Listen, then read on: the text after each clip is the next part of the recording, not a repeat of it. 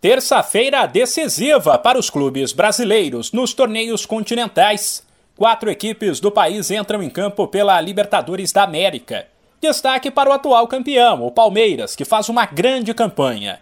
O Verdão poupou atletas nos três primeiros jogos e ainda assim é o melhor time do torneio até agora.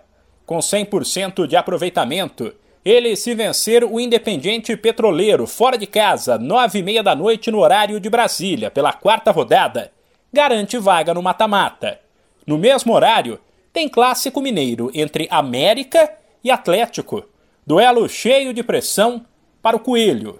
Lanterna do Grupo D com apenas um ponto ganho de nove disputados. O time, em caso de derrota, pode ser eliminado nesta rodada. Dependeria também do resultado do duelo de quarta-feira entre Tolima e Del Valle. Mais cedo, às 7h15, o Atlético Paranaense encara fora de casa os bolivianos do The Strongest.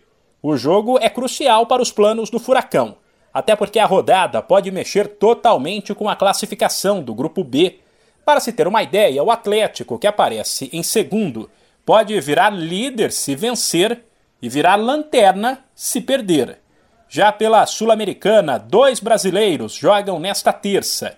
Um deles, o Ceará, único time além do São Paulo com 100% de aproveitamento na competição. Se vencer o modesto Laguaira em casa às 9h30, o Vozão ainda não estará classificado para o mata-mata. Porém, a vaga deve ficar bem encaminhada.